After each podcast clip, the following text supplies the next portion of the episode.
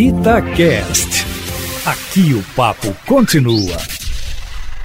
Temos até o mês de dezembro desse ano para encontrar uma alternativa a esse programa que tem sido fundamental para a atenuação dos efeitos sociais da pandemia. Prevalece entre os economistas a constatação de que não temos condições de manter a distribuição de 600 reais por mês a praticamente 100 milhões de brasileiros indefinidamente.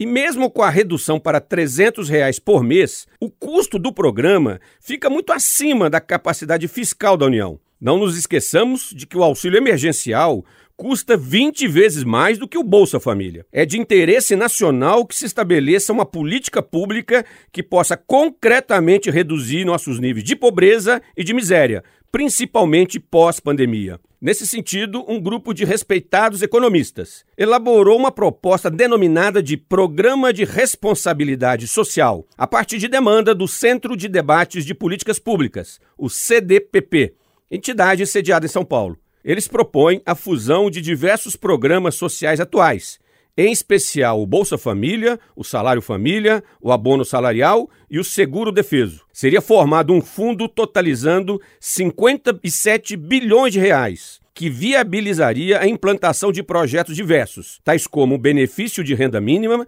a poupança Seguro Família e o Mais Educação. Os economistas estimam que um programa social nesses moldes poderia reduzir a pobreza no Brasil entre 11% e 24%, com a vantagem de abarcar 95% das famílias vulneráveis que vivem na informalidade e que estão fora da estrutura de proteção social. A proposta é interessante e merece ser debatida no Congresso Nacional.